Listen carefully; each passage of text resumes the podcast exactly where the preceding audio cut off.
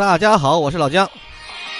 我们听到的这首呢是《银魂》的延长战主题曲，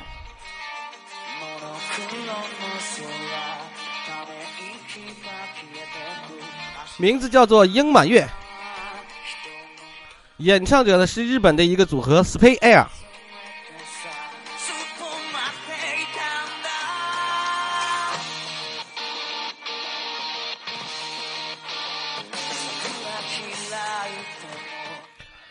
来自动画片《银魂杨千战》啊！今天呢，我们继续中国古代的一些奇奇古怪的药物哈。今天讲蒙汗药啊、十香软筋散这些东西。还有啊，我们聊一聊这个市面上我们所流行的一种拍花子，到底是什么东西？有人说啊，走在路上，突然从旁边人手里就闻闻到一股异味，拍到你肩上一股异味，接下来就神志不清的到银行取钱交给陌生人了。这种大家都都听过吧？叫做拍花子。这种啊，让人闻风丧胆的迷魂幻术，哈，迷魂骗术，似乎让人陷入绝境，无法破除。但其实大家可以放心，这种一闻就晕的迷魂药是不存在的。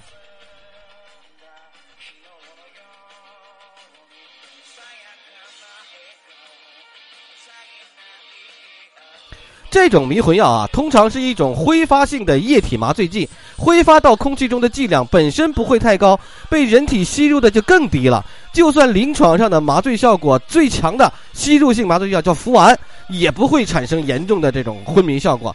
目前呢，这个药物目前的药物只会让人丧失意志，还没有到能够指挥人意志的这种药物没有。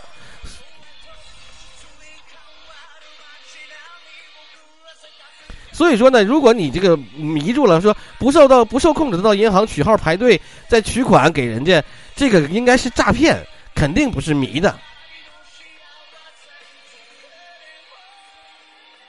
但是把人麻倒是有的，就是武侠小说、影视剧里经常出现的蒙汗药，比如韦小宝呢，就是靠了蒙汗药才上位的嘛。嗯，所以说自古以来把蒙汗药用的最好的这个人，肯定就是韦小宝了吧？哈。这个蒙汗药呢是配酒啊，药劲会更强，出门就倒，倒头便睡。在古代呢，不仅是反派的绝门武器，正派人士用起药来呢，也能够成成就一段足智多谋的佳话。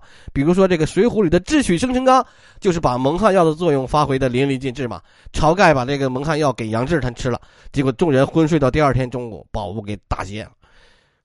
这坏人们呢，也经常用它来杀人越货，哈，这个是迷晕了目标，实施谋杀抢劫。不管是正派反派，寡不敌众的情况下，使出蒙汗药，好像就能扭转劣势，呃，因此呢，成为了许多阴谋诡计啊，这暗算呐，这种伎俩，让人迅速昏迷，好一段时间才能醒来。这种东西呢，有没有呢？有。但是呢，现代才有，那个时候呢没有这么夸张。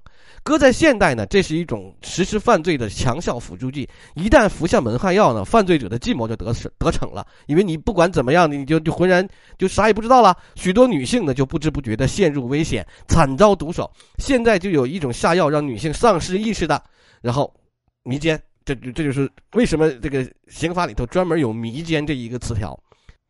蒙汗药为什么叫这个名字呢？是因为使用了这个药之后，汗腺分泌受到抑制了，因此服用者会出现无汗、皮肤潮红等等症状。这就是蒙汗药名称的来源，而不是通俗的解释说把汉子都给蒙倒了啊！那不是，不是这样的啊，它是把汗汗抑制你汗腺，汗腺不分泌了。这个是古人在这个观察里头这个发现的哈。这蒙汗药的不是小说虚构，是现实中可以存在的。它的使用历史呢，至少延续了两千年。现在普遍认为蒙汗药的主要成分叫做曼陀罗，它的。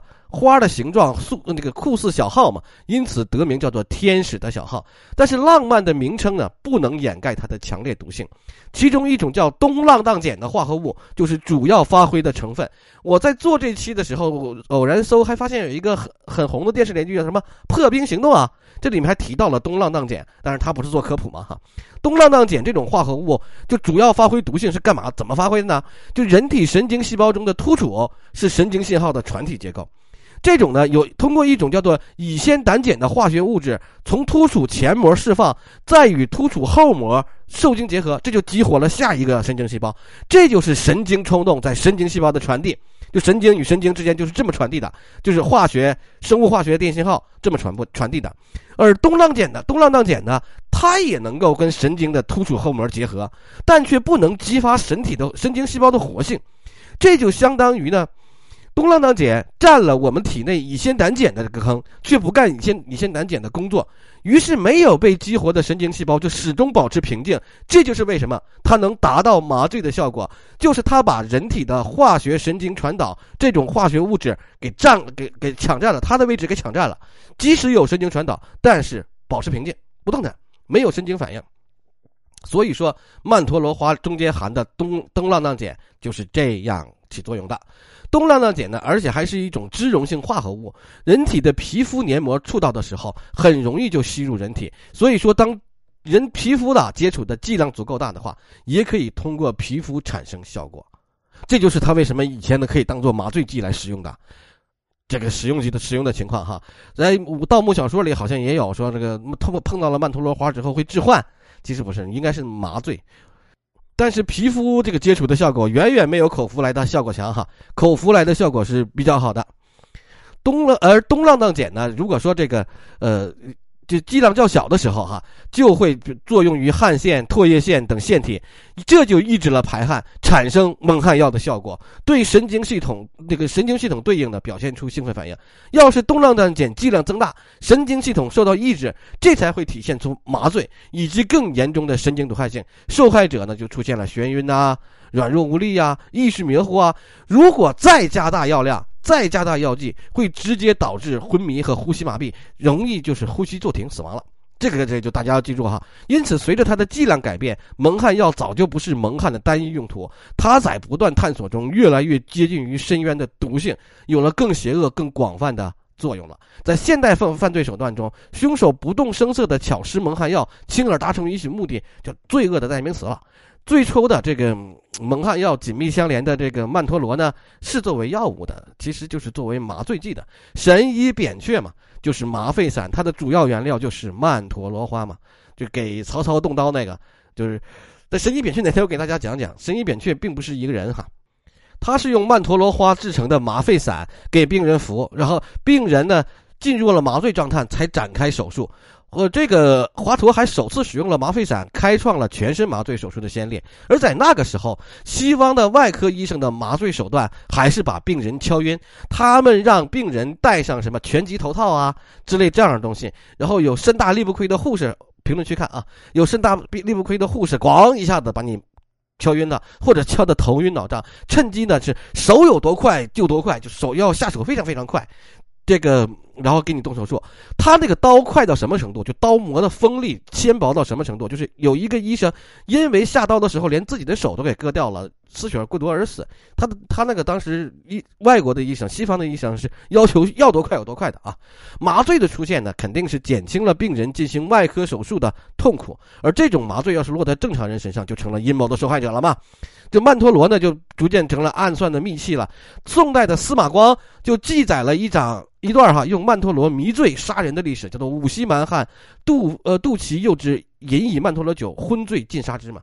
明代的李时珍《本草纲目》里头，虽然这个也写了，也写了，但是他说的比较客观，说曼陀罗虽然毒性剧烈，杀人于无形，但是也有解药相克。李时珍在研究曼陀罗的时候，在测试毒性的时候，同时也试验了解毒配方，就是大豆配甘草，可以一定程度上的解除麻醉。显很显然哈，人们现在对毒药这个肯定更了解了。曼陀罗呢，在我国历史比较悠久。南美呢，热带地区还有一种叫曼德拉草的植物，和曼陀罗的迷幻效果有着莫名的一致。